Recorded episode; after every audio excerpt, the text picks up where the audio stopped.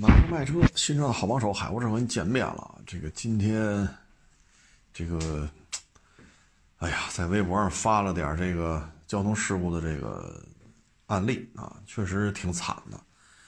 好像是一台哈弗啊，然后追尾了一台大卡车啊，嗯，车的 A 柱、B 柱都没了，就剩下 C 柱、D 柱了。人呢？驾驶员呢？被切成三节儿，啊，脑袋切下来了，上半截儿切下来了，然后是下半截儿，啊，所以各位就甭问了，这肯定是没了，这人肯定是没了啊。后来呢，我又看了一下，就是网友给我发那视频，这台车呢是，就人在那等红灯儿，啊，车停那儿没动，啊，人确实纹丝没动，等红灯儿，然后这台车呢就非常快的速度开过去了。人家卡车在那等红灯，静止的，然后嘣，A 柱、B 柱没了，整个上半截就压缩到 C 柱和 D 柱了，啊，所以这个因为现在还没有一个具体的调查结果出来啊，是自杀还是怎么个情况？这现在咱也不清楚啊，但我们只能说呀，万幸。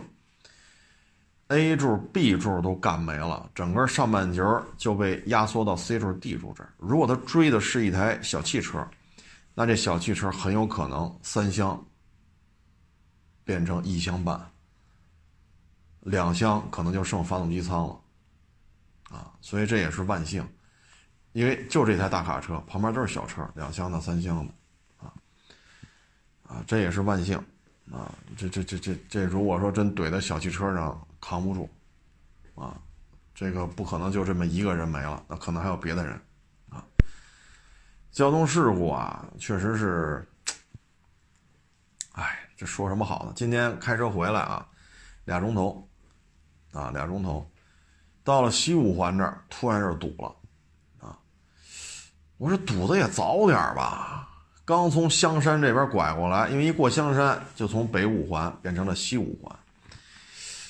然后我是走的是中间车道，啊，然后就发现左边这车道啊，基本上就纹丝不动，啊，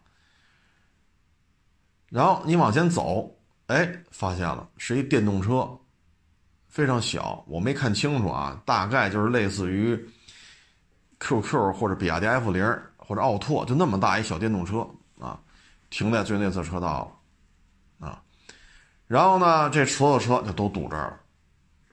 往前开了不到，就从这台车往前开了也就二百米吧，连这台车算上，一共三三次，就是三台车都停在马路上，啊，这台小电动车再往前没开一会儿，最左侧车道又不动了，嘎要来嘎要去，我还是在中间车道，哎，看见了，是一个金杯，啊，趴窝了，啊，金杯趴窝了。啊，这个金杯倒是好啊，它放了一个三脚架，那个反光的三脚架，离他那车大概有个三四十米啊。然后这车就全往里并，得全堵啊。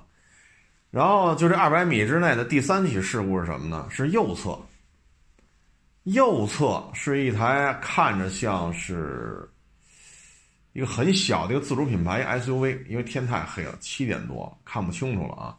追尾撞了一台白色的塞纳，啊，这样的话最右侧车道又纹丝不动，然后都往里并啊，所以整个西五环就堵得跟一锅粥似的，啊，二百米，也就二百米，三起，三起啊，其中两个是就是自己就停那儿了啊，这车有问题，其中一起是追尾，一共就三条车道，你就是你就看吧，这就堵成什么样啊？再往前开，到了杏石口吧，又堵上了。哎呦我去！我这今儿是怎么了？这是，好家伙，从香山这一口一过来就这样，嘎要来嘎要去，最左侧车道又堵上了。啊，什么原因啊？呃，因为天黑了，隐隐约约好像是一台，不是依维柯就是全顺，在最左侧车道不动了。啊。然后后边车往里并，哎呀，我老天哪！我说这这不堵都天理难容啊，他就应该堵啊！哎呀，所以这个，我觉得它好事在于什么呢？首先啊，这四起啊，四起，这四起当中有三起就是车坏了，车不动了，谁也没撞着。所以我说这是万幸，啊，你是没电了，你是没油了，你还是有什么问题趴窝了，你最起码车没有受到什么撞击啊，什么也没有牵着别的车，我觉得这挺好的啊。然后那个追尾塞纳那个呢？呃，伤的也不重，啊，看着也不重，啊，因为到那时候我那车也快静止了，我在中间车也快动不了了，所以我就多看了几眼，伤的还不太重，啊，所以这也算是万幸吧，啊，这个现在这个北京这个交通啊，真是堵得一塌糊涂，啊，这些日子以来，基本上上下班都是四个钟头。啊，早上开俩钟头，晚上开俩钟头，啊，那有位网友说：“你坐地铁呀？”各位啊，我坐这地铁，我掐过表，它也是俩钟头，它并没有让我节省时间。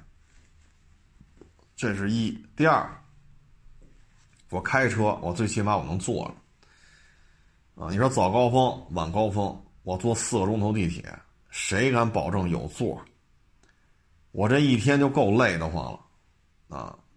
我再站四个钟头，哎呦，这个我，哎，这个我是真是扛不住啊！这是岁数也大了，天天干活啊，所以我还是选择开车。我最起码我是坐着，啊，渴了可以喝口水，饿了可以吃点东西，听会儿音乐，啊，堵得纹丝不动，纹丝不动，纹丝不动吧，一动不动了，那就喝口水。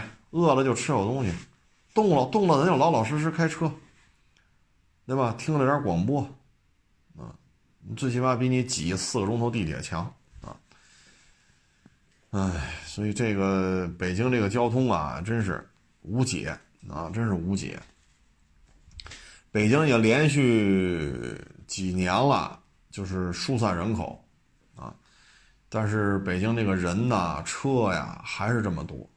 啊，这拥堵啊，我觉得跟疫情之前没有什么区别了，啊，所以现在这个，嗯，很多网友说这北京地铁不是挺多的吗？是挺多的，运营里程应该在五百公里了，应该在五百公里了，但是地铁呀慢，建的慢，在成本太高，啊，奥运会那会儿说修一公里地铁八个亿，八个亿的造价。啊现在你说什么不涨价呀？所以现在一公里地铁这么挖，跟地铁挖，那八个亿是打不住了呀。所以你这一条地铁线啊，短则十几公里，多则几十公里，好家伙，你乘去吧。所以北京市政府这个是吧？这个这个钱可不是小钱儿啊，啊，这都是这都是非常非常昂贵的一个工程啊。而且地铁呢，就说五百公里吧，因为我也没查啊，大致是五百公里运营里程。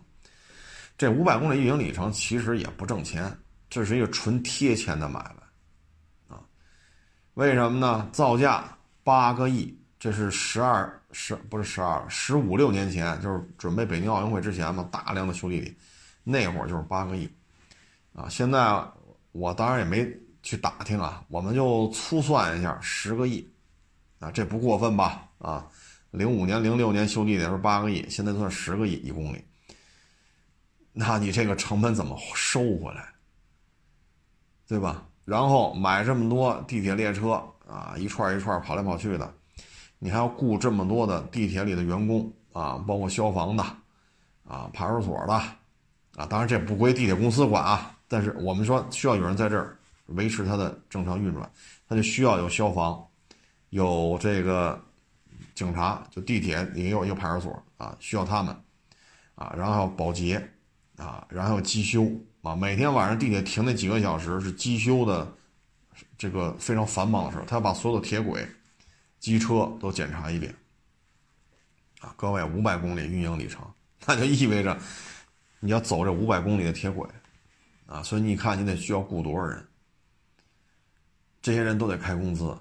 啊，你不论是负责消防的，你还是负责这个治安的警察，还是你甭管是走公安局的这套体系，还是走消防这套体，这工资你得开吧，对吧？然后车你得买吧，车坏你得修吧，啊，安监呀，这个那个，包括票务系统，这都是成本。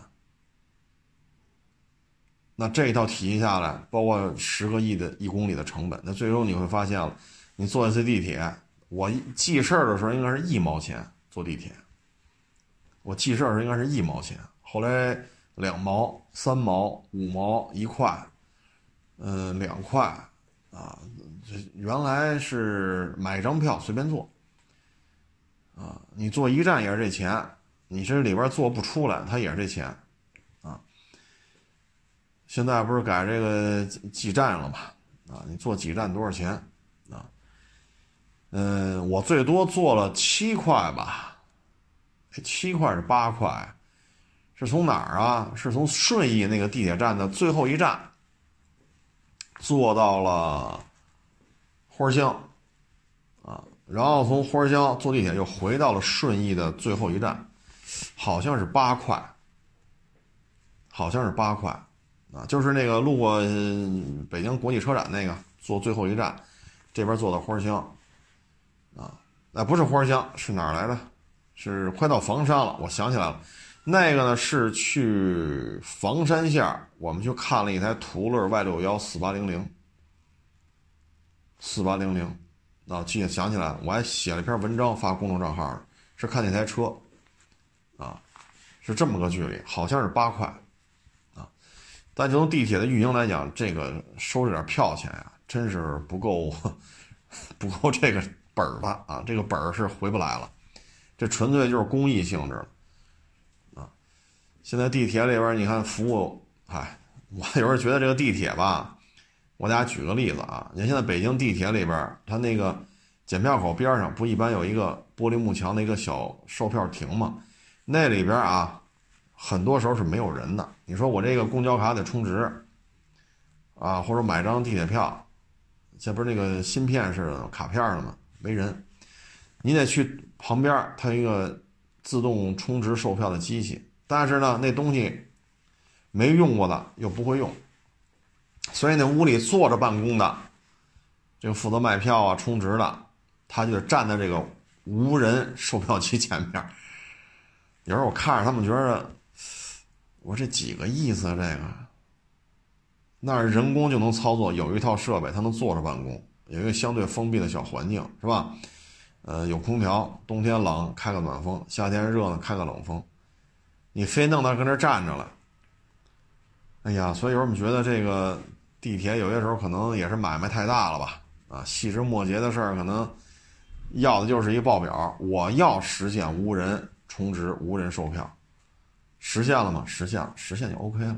但是这人呢，还是站一个人啊，他的工作环境就明显就变恶劣了。原来是一小屋子，可最起码我能坐着吧？这好家伙，这站着去。我这这这地铁这个有点意思。嗯，咱也不好说什么啊，因为我有有几个同学吧，现在地铁里边干。有的是负责调度，有的是负责机修，啊，嗯，这一晃也得有多少年没见面了，很多年了啊，可不是三年两年了，得很多年了。嗯，反正地铁嘛，这个不拖欠工资啊，但是你要说大富大贵，你要作为员工来讲呢，也够呛啊。为什么呢？就是。您这个企业就是一个公益性质的企业，你说你坐地铁收你八块啊，你你从花乡那儿往前坐到那房山线，然后就看那图乐，再回到顺义最后一站，你是挺多的哈。这地铁票收了十六吧，好像是，但是这个你这么一做，好家伙，一公里十个亿，您这，所以有些问题，嗨，这种企业吧，你要说收入特别高。那除了一些级别比较高的领导之外啊，这底下普通干活的收入都不高，啊，收入都不高，因为你本身你不是一个挣钱的一个单位，啊，偏公益性质，地铁一晃悠这么多年，我最早坐地铁的时候呢，跟那公交车一样，就是中间一个特别窄的一个通道，左边是双人座，右边是双人座，双人座双人座大家都冲前，然后中间通道特别窄。那双人座呢，上边就就是就是人造革吧，不能是皮子，就是革啊，那么包着，应该是暗绿色的，好像是。然后上边是一个横着的一个铁杆就在那个靠垫靠背上边，啊，然后上去跟挤公交车一样。那会儿公交车不也这样吗啊？但是呢，后来就觉得客流量越来越多了，这么设计的座舱不科学啊，所以就改了。现在地铁呢，就是面对面坐，啊，就一溜座，大家面对面，中间通道比较宽，可以站很多人。然后我现在也不怎么坐地铁了啊，就是原来我不知道现在有没有啊，原来有的地铁车厢呢会出现什么呢？这边这一溜是固定的座位，这一排，对面呢是折叠的，啊，你你不坐人，它那屁垫啪就折起来，贴在靠背上。啊就是想让更多的人坐在地铁里边啊，不是呃，让装更多的人啊，他并不考虑你坐的问题，他考虑你能不能快速运输的问题，站着就站着啊，所以地铁的这个座椅已经都到这种程度了。北京的地铁呢，修的时间可比较长了啊，六十年代就开始挖了，嗯，所以说咱们国家地铁。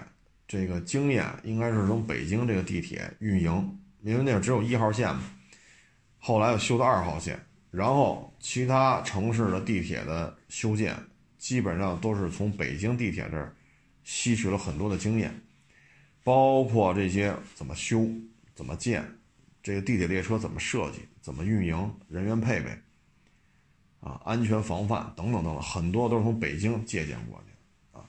所以，全国的地铁发展呢，应该说北京算是一个打下了一个基石，啊，呃，这期间呢也出现过资金不足的问题，因为北京呢有一条线叫京港线，好像是四号线吧，啊，嗯，就我们坐那个就去花乡，然后坐再往前坐几站，到那个房山去看那四八零零，那趟线就是四号线，它往北能到国家图书馆吧。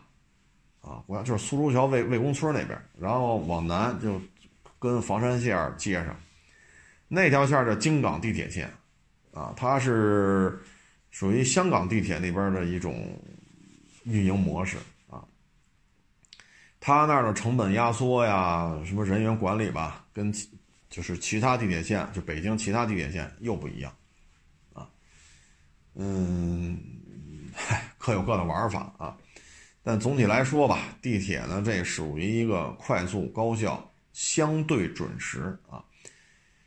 嗯，地铁很少有晚点的时候啊，不能说没有啊，但是很少啊。所以它时间呢，相对是可控的。比如我从这儿坐到那儿就是俩钟头啊，你坐一年也赶不上一两次迟到，就地铁坏了这的很少，一年也赶不上一两次。但是你要坐公交车，包括像我们开车，这就没谱了。啊，这就没谱了，呃，所以它有它的好处，缺点呢就是空气，是吧？尤其现在这个传染病嘛，这个现在北京所有的地铁啊都是最大送风量，那地铁里好家伙，呼呼的送风了啊，嗯，这个乘坐的舒适感就会差一点，因为风送这么大，它是为了降低地铁里边这个感染的概率，万一有的话会降低感染概率啊。嗯，现在这个地铁还在修，啊，还在修。现在已经，它的末站基本上都已经很多线啊，都已经过了六环了，啊，所以这个确实方便。嗯，现在很多地铁站，你像我啊，生在这儿长在这儿，很多地铁站要不熟的也转向，你也不知道应该怎么走啊，也得打听，也得跟那看半天。确实太复杂了。现在咱们国家运营里程比较长的就是北京和上海，运营里程大致都在五百公里左右，啊，嗯，上海那边地铁修建呢，可能技术含量会更高一些。为什么呢？因为它是挨着海，啊，又有这个黄浦江，所以它这种泥沙呀、渗漏啊，这个问题北京可能就少一些啊，但是上海修地铁可能这方面就会多一些啊。嗯，地铁确实是一个很有效的一个补充方式，但是也有它的不足啊，就是它一旦修很慢。再一个呢，它就是一个点对点，而这个点对点是定死了的，它不像地面的公交。哎呦，这一站没人呐！哎，我前面那站拐一弯呢，那边人特别多，那边公交车都挤不上去。那好，这条线改了，啊，下礼拜开始，这这这这边这两站取消，拐那边去，分担一下那边那个大社区出口的客流量。这很容易，啊，很容易，因为现在有大数据嘛，你哪一站刷卡人特别多，哪一站没有人刷卡。到后台大数据分分钟能调出来，所以他的实际再考察一下，实际调查一下，然后做一个运力的调整、线路调整，非常非常的反应会非常快。但是你要是地铁，它改不了。原来说这儿人多，那修完了之后，三年、三五年之后，可能拆迁呀，这那，最后这没人了，那这站就老空了，空着就空着吧，那你没法改。啊所以这个它有它的局限性，呃，然后地铁嘛，受疫情影响也是比较明显的，就是一旦疫情传染病的时候，坐地铁人就就是少，啊，因为相对封闭嘛，所以这个地铁也是有得有失，但总体看吧，有地铁还是方便，包括买房也是，你家门口守着一地铁站，那就是方便，就是方便。啊嗯，离地铁站远，这就是不方便。原来不也聊过吗？一网友跟我说，买房二环里买套房，好家伙，离地铁一点一公里。我说二环里离地铁站一点一公里，好家伙，这房怎么买的？这 这这这我都有点儿啊，所以是吧？这个买房还是离地铁站近一点。但是像北京这样的，上海这样的，就是玉英岭城过五百公里了。他这个挨着地铁的房子太多了，啊，挨着地铁的房子太多了，所以就不是卖点了啊。你就说就业呢，倒是也不错啊，因为北京有地铁技校，他呢会招收很多的学生啊，经过几年的系统培训考试，然后会成为地铁司机。开地铁呢也是一个比较稳定的工作，收入啊、工作啊都很稳定。但是这工作吧，它有它的局限性，就是你常年见不着太阳。十几年前吧，我老是跟地铁里的一个警察聊天啊，也是比较熟啊，但是现在早就失去联系了啊。那会儿老老跟他聊天，他就说呀：“哎呀，我这难受啊。”我说：“你这难受什么呀？待遇这么高，是不是？这地铁里也没那么多事儿啊。”什么吸毒的呀，枪战呀，这个是是什么烧杀抢夺啊？这这地铁里很少，因为都知道这跑不出去，监控站都太多啊。他说嗨，这个难受啊，就是见不着太阳啊。他说当时就说嘛，他说你看我跟这上班，我在这儿也也抓小偷什么也负过伤啊，也立过功，呃，单位也挺照顾我的，因为他确实受了伤了。多多少少是落了点残疾，多多少少是有点残疾。这人因为是抓那个抓坏人嘛，啊，因公负伤啊。但是呢，他说啊，负伤不负伤，我都特别缺就是晒太阳啊。所以但凡要得了空了啊，比如说啊，今儿五点下班了，像这天黑的晚，比如说夏天，那就得走着，就在大马路上晒会儿。别人都嫌晒都躲阴凉，不行，我就在哪儿没有阴凉，我去哪儿走去？我不行，我缺太阳，我这。所以地铁里上班吧，这是一个不足，就是你，你除非是开轻轨线的，啊，轻轨，啊，它能在地面上跑，能看到太阳。你像地铁站里边的，你看这些警察，他出不来，他一天一天在这待着，他他确实难受，因为长时间啊。晒不着太阳，这人不舒服，啊！你像我原来的店，我原来店在地库，这一年我也见不着，就是这一天啊，我也见不着多少太阳。啊，这一天可能很长时间，比如白天啊，假如十二个小时天是亮的，十二小时天是黑的，那对于我来讲，这十二个小时我可能有八到九个小时，我都在黑的状态下晒不着太阳。确实身体是有别扭的时候，就想上上面晒晒，哪怕是大夏天也愿意上去晒晒。啊，肤色都不正常，啊，所以这我特别能理解。啊，地铁里边的这个缺点就在这个，啊，但你说开轻轨就无所谓了，啊，但纯粹地下跑的话，地下线的话，这是一个问题，啊，这是一个问题。其实你包括做什么调度啊，做什么票务啊，啊，它也存在这问题。包括你机修，晚上地铁停了，你顺着铁轨走吧。那就别说太阳了，你这天儿都是黑的，白天你还得睡觉，对吧？你都是上夜班，因为地铁晚上才停，你才能分段啊。你们这十公里，他们那二十公里，你才能下到隧道里边去检查，也缺少晒太阳啊，也缺少晒。收入嘛，反正不是特别的高，特别让人说待遇真好，那真谈不上啊。但是就是这么一个环境啊，拖欠工资嘛，不会。工作稳定嘛？稳定，啊，因为地铁不能停啊，啊，原来没有疫情的时候，你像周五、周六什么的，地铁都有延时的，因为出来玩啊，人太多，它就是地铁都要延时的，啊，所以它停不了啊。但是这个工作也有它的一些不足啊，这没办法。那咱不说地铁了啊，咱还是一档汽车节目，咱说说这个汽车销量吧。嗯，这个现在这个销售量啊，有点意思啊，咱就不像原来那么聊了，咱就简单说一下吧。你比如说二线、二线的豪华啊，这排名就出现了一个明显的变化。这个变化呢，就是原来雷克萨斯是排第一的，但是现在呢是卡迪排第一了。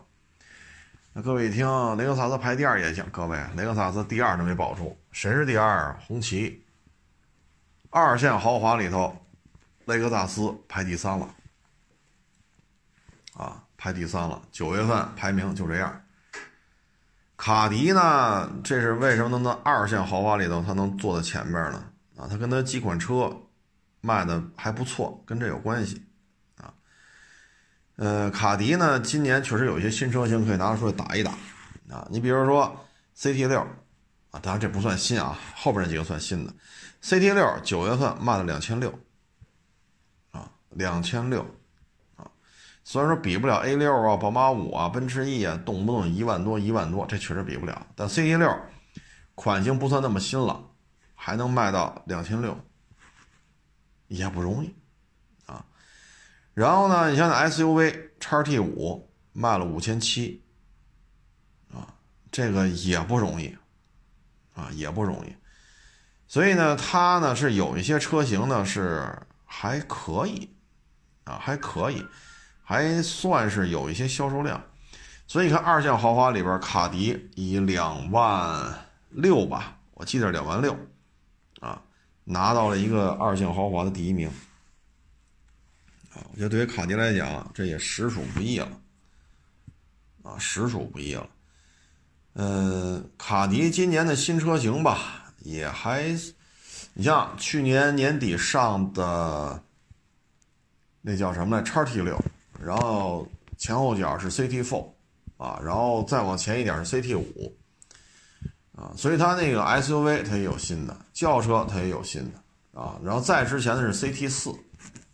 啊，CT 四，然后叉 T 四啊，对，说错了，那叉 T 四，往后是叉 T 六，啊，CT 四，CT 五，所以它它一年左右的时间车龄的车大概有这么几款，啊，SUV 有俩，轿车也有俩，啊，所以新产品比较多，啊，加折扣打的比较到位，啊，你像 CT four 十大几不到二十，CT 五二十小几就能提。CT 六不到三十也能提低配，啊，叉 T 六优惠要高配啊，配置比较高的十一二万不是不可能，啊，可能有些网友说了，我们那儿优惠比这还多，那恭喜您了哈，所以折扣打的非常的大，所以卡迪这个还是可以的，所以一下子卖了两万六，在这种情况之下呢，他就拿到了二线豪华的第一名，啊，所以这就是说明什么呢？你看福特为什么一直不行呢？啊，就是你应该多出新车，啊，比如蒙迪欧还不换代，啊，锐界还不换代。啊现在就一个福克斯，但是三缸机没搞没搞好啊，然后就是探险者，啊，所以就是家大业大的福特不出新车，你看卡迪非常好卖，现在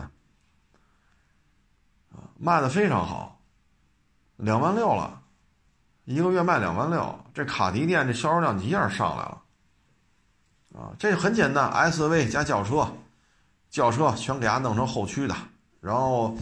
轿车加 SUV 多上新车给打折扣，马上立竿见影，啊，马上就起来，所以这个还都是有原因的，啊，嗯，这个当然了，就是折扣打的有点高啊。你要说不足，那我觉得这就是它的不足啊。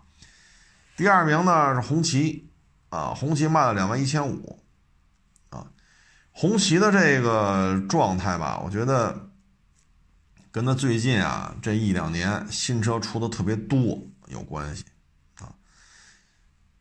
这个消费者特别认啊，你比如红旗 H 九，九月份卖了两千二，CT 六卖了两千六，厉害吧？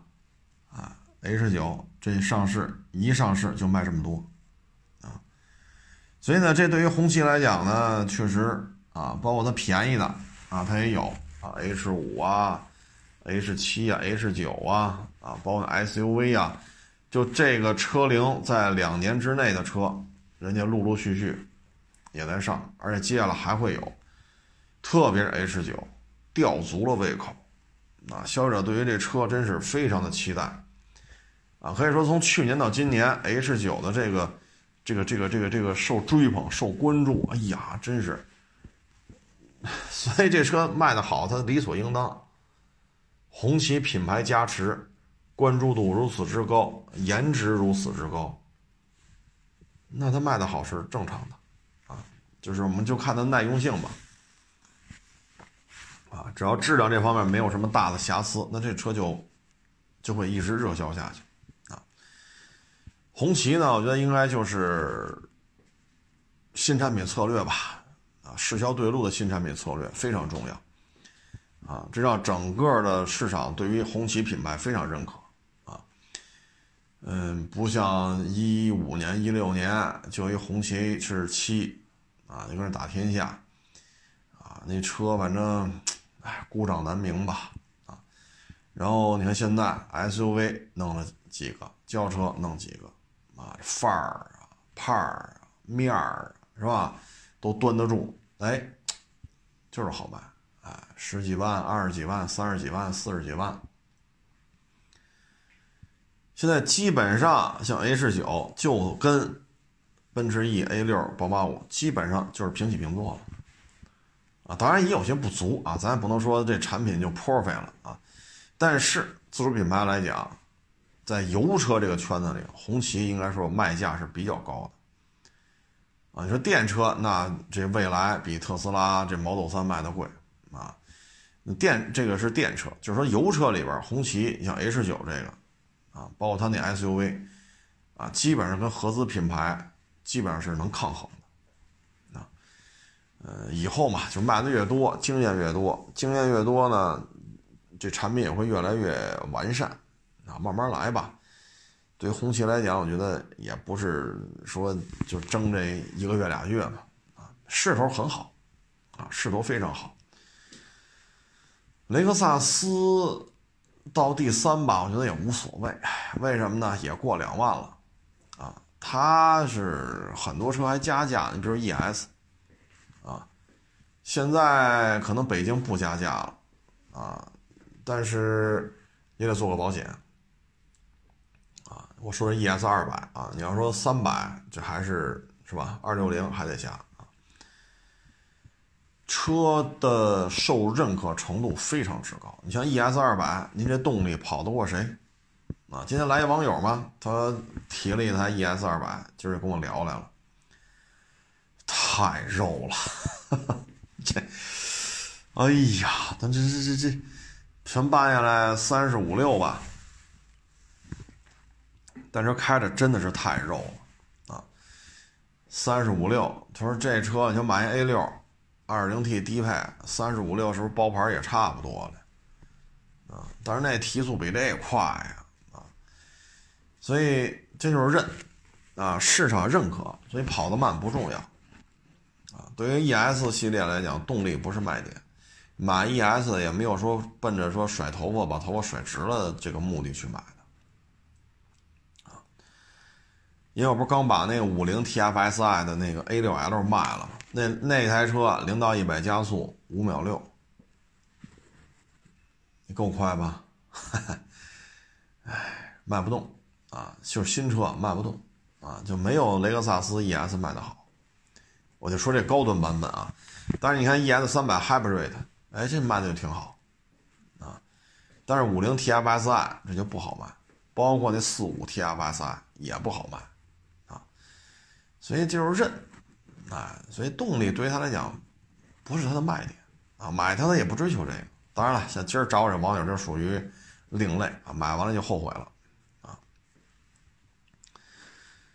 呃，车保值嘛，我给大家举个例子啊。一五年的 ES 二百，现在市面上零售价也就是二十一二，喊价啊，就是车行摆在这儿喊价二十二万左右，二十一万大，二十二万多。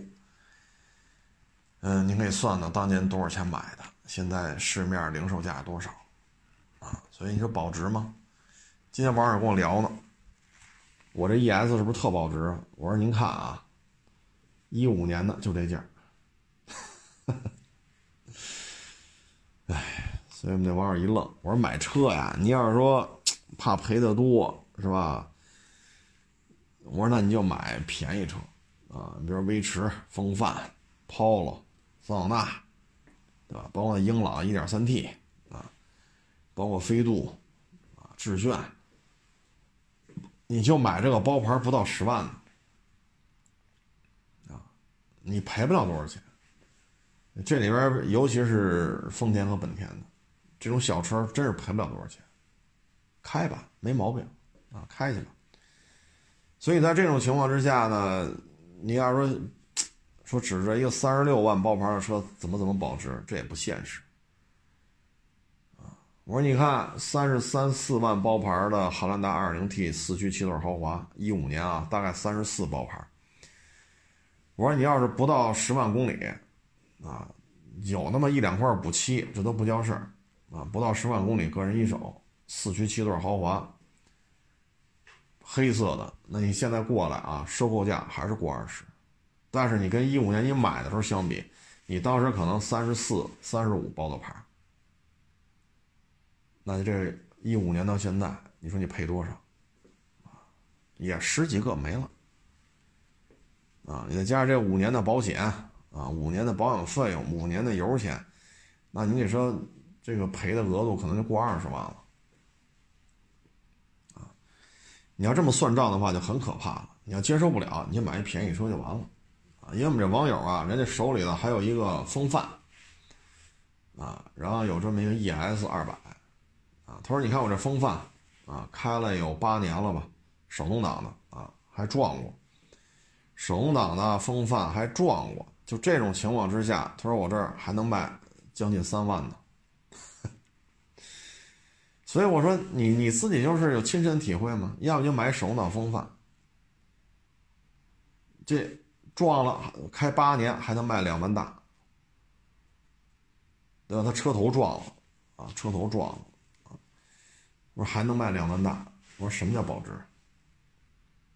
啊，这就叫保值。我说你说汉兰达也好，皇冠也好，那他不可能说，说跟那小车似的，开八年赔几万，不可能的，不可能。啊当然，你也分跟谁比。你要是说你一五年你花三十四，你买一雷诺，什么什么车咱就不说了啊，就随便这么一说，就是三十四万多，你买一雷诺一五年上牌，你现在开过来，好家伙，能不能过十万我都不好说了，啊，有可能十万都过不了，你毕竟雷诺它已经。是吧？他咱们国家已经完犊子了啊！所以你这车大概率事件过不了十万，甭管是雷诺什么什么什么什么啊。所以这个这就牵扯一个问题啊，就是说一些年轻人刚参加工作，哎，二十多岁，爹妈呢可能正是在单位职位最高、收入最高的时候啊，拿个是吧？我也我见过最狠的，拿过一百一十多万买车的，让孩子买，嗯。你就你就，咱就以这汉兰达为例啊，你说你年纪轻轻的二十三四岁，啪三十四，假如一五年啊，你买一汉兰达，现在呢说有孩子了，这汉兰达可能坐不下了，你要买一大点 MPV，那这时候你再卖，你会发现了，如果把购置税呀、保养啊，不什么购置税，把那个保险呀、保养、油钱都算进去，那你这可能赔的额度，可能差不多就二十万。啊然后你再花三十四五万，比如买一别克 GL 八，那它保值率开五年，那可就，那可到不了汉兰达这份儿。你开五年你再卖，你会发现了，你又赔了二十多。那十年下来，你一汉兰达一别克 GL 八，这两台车赔了你十年，你赔多少钱？将近五十万，四十多万出去了。这还是三十多万的车，十年下来四十多万没了。啊没了，所以就是钱有的时候就这么着就没了。如果你这还是三十多万，你要一百万的车呢？你一百一百万的车，一百你比如一百一十多、一百二、一百一十多啊，你比如说 A B B 的车啊，那你这么开下来，比如开八年，那这车你可能能赔出八十多万。当年你办完了可能一百一十多，你现在开八年，有可能会赔出八十万。如果再加上这这八年的保险，这八年的保养，因为这种车保养可就贵了啊，它可不能跟个威驰啊，跟个风范的保养费用去比，比不了。你去哪儿它都做不到这么便宜，为什么？这它不可能装个一点五自吸的发动机，对吧？那你这个损失可能超过一百万啊，超过一百万。所以就是年轻人呢，我们有时候觉得，就是您的父母如果说不是那种说亿万富商，是吧？还没出生呢，家里就有劳斯了；您还没出生呢，北京就七八套房了。等您到参加工作，您北京十七八套房，劳斯、宾利、法拉利都有，那咱不聊。您那生活我们也过不上，这辈子我也到不了您那生活水平。咱要说就是爹妈稍微有点钱，咱说二十二三岁的时候，别这么造。别太去攀比啊！一六年、一七年我们就遇见过这个，找 ATS-L 啊，这那那这个没有准新的，买新的。一六年、一七年买 ATS-L，包牌价过三十，过三十啊！咱别说三十几，就说过三，就说三十吧啊！咱别说那么那么高，就说三十。你今年你开过来，如果是一七年的。你现在开过来，你说给你多少？CT4 十八九，您说您这 ATS 给您多少？你看一六年更贵，一六年你包牌可能三十三四了，呃，一六年的，那你现在开过来也就是过十，也就是过十了。那你账面赔多少？账面赔了二十多万。你再加上六七八九十，这车保养至少也得九百以上单次。就打折，这那个，在这上了保险了，给我打个折吧，保养便宜点，九百块钱以上。那你六七八九十这几年，你连保养、再油钱、再保险费，那你的赔出的钱可能就要超过三十万。你有这个驾驭，你能挣到这笔钱，你就这么花。那您挣钱吗？您大学一毕业，一参加工作，一月几千块钱，你哭嚓就拿出三十多万买一车，这钱是你挣来的？说您家里说趁着一个劳斯、俩宾利、仨别墅，是是是十套三居室，那咱不聊，对吧？就刚才说这问题了，咱咱不聊这问题。您您家里就这条件，你说咱比什么劲儿，对吧？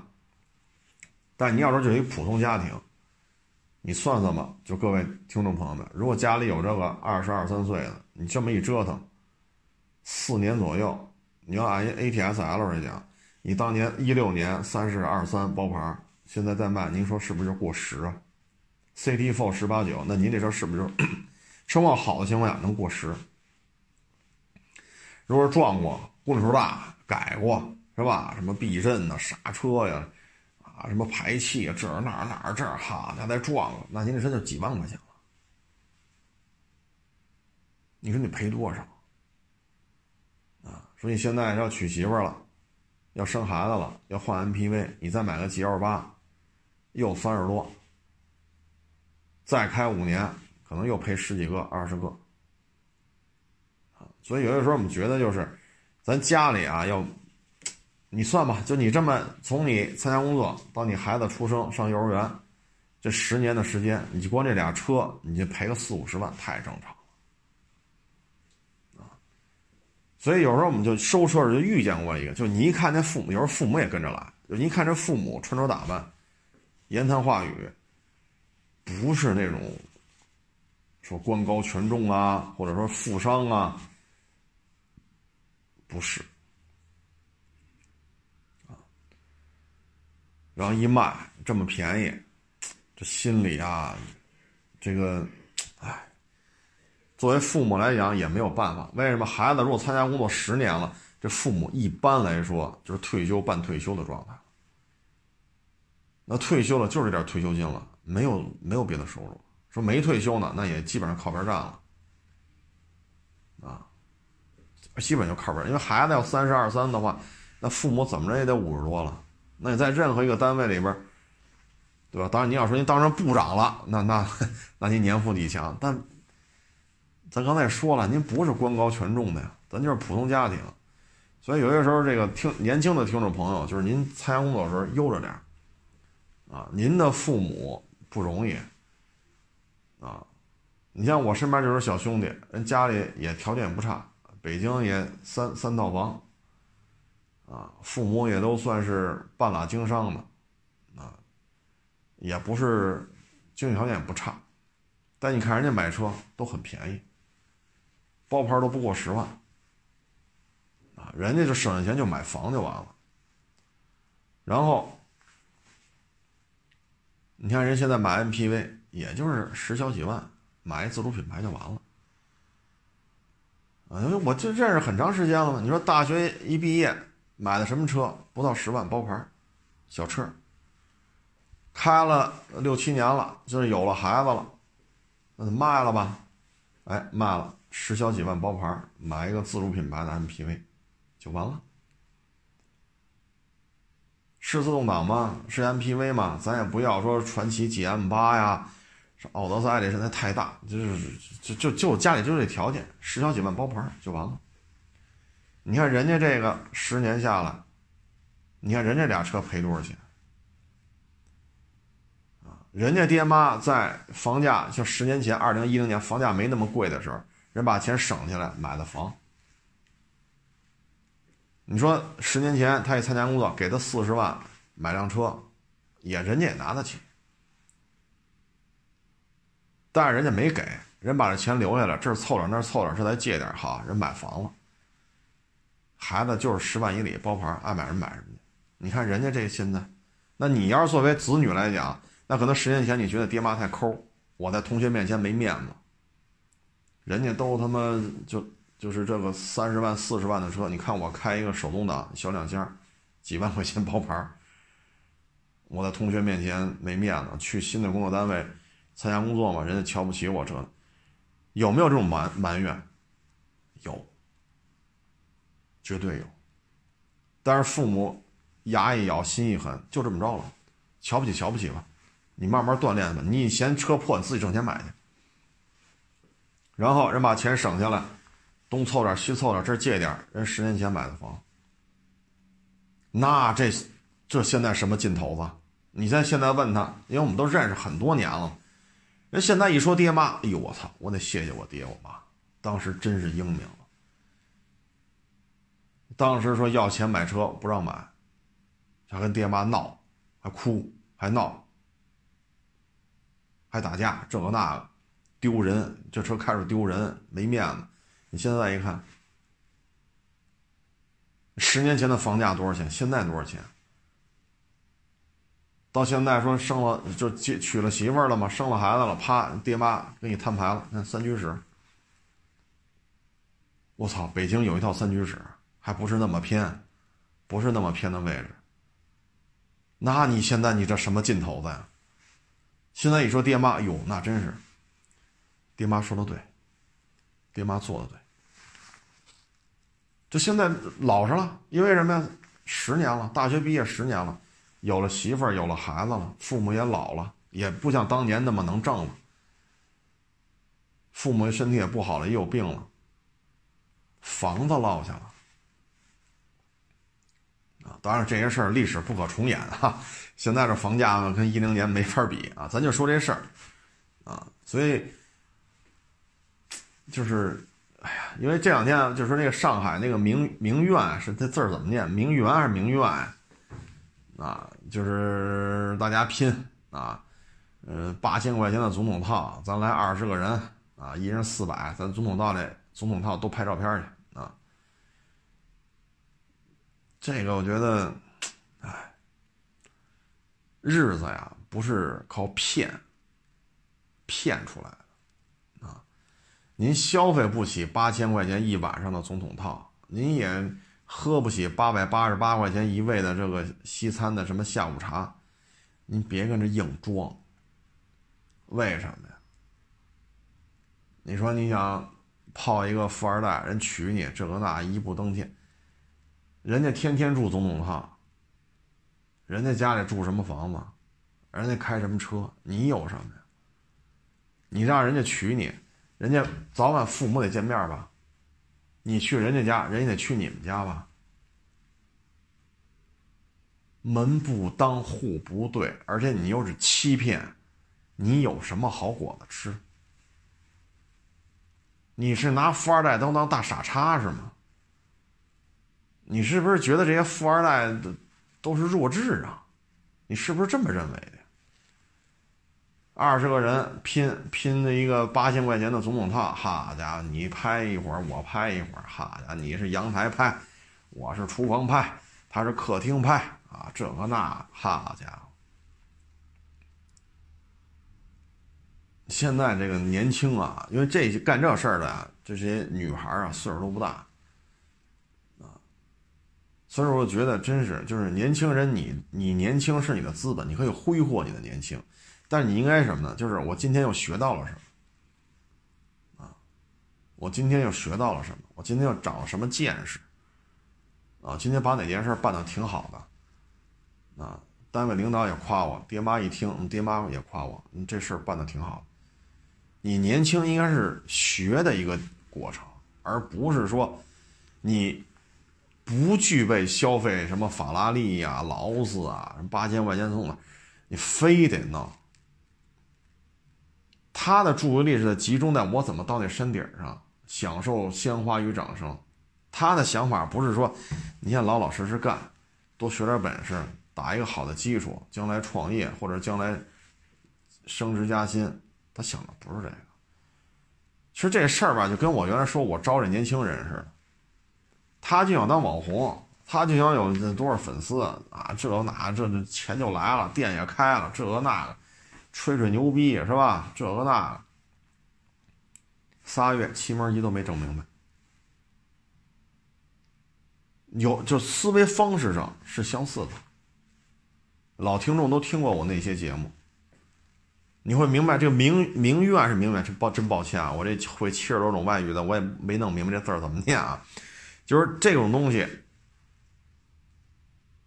和这个，我这招这个小学徒，这之间。他从思路上是有相似的地方，啊，是有相似的地方，只想着享受，只想着荣华富贵，啊，没有想到说我要在这个社会当中我要付出什么，我要为这个社会做出什么贡献，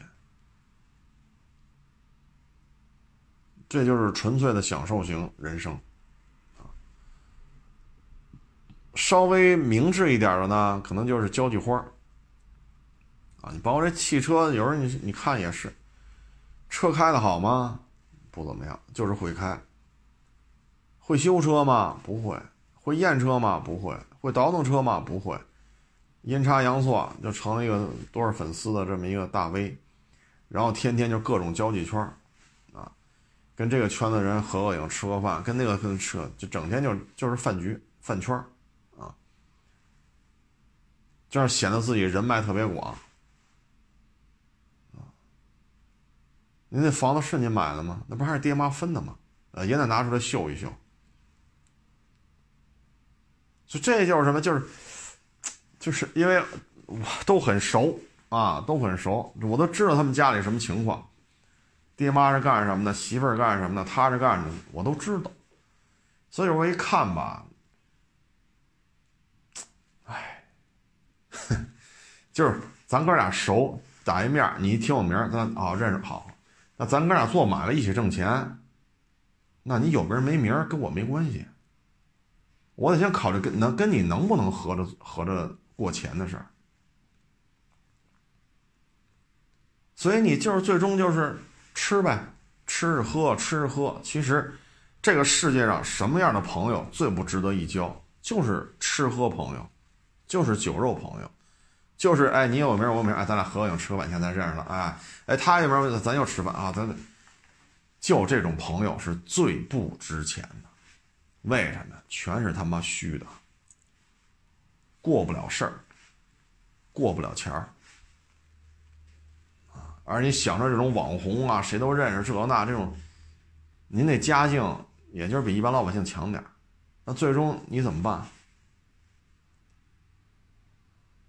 就是，啊！所以有人觉得，嗨，现在年轻人就这种人就特别多，这可能就是他们向往的生活。他们没有去考虑说，我为这社会做出什么贡献，我自己付出了什么，我在一个能干出点成绩的行业里边，我付出了，是不是我能得到一些回报？没有考虑这些，啊，所以这个名名媛圈啊，名媛圈啊，我就不真单指女的，真的就是年轻人当中一种普遍的一种心态，就是这个样子。行了，不多聊了。啊，这开了俩钟头回家，哎呦，谢谢大家支持，谢谢大家捧场啊！欢迎关注我新浪微博“海阔试车手”微信号“海阔试车”。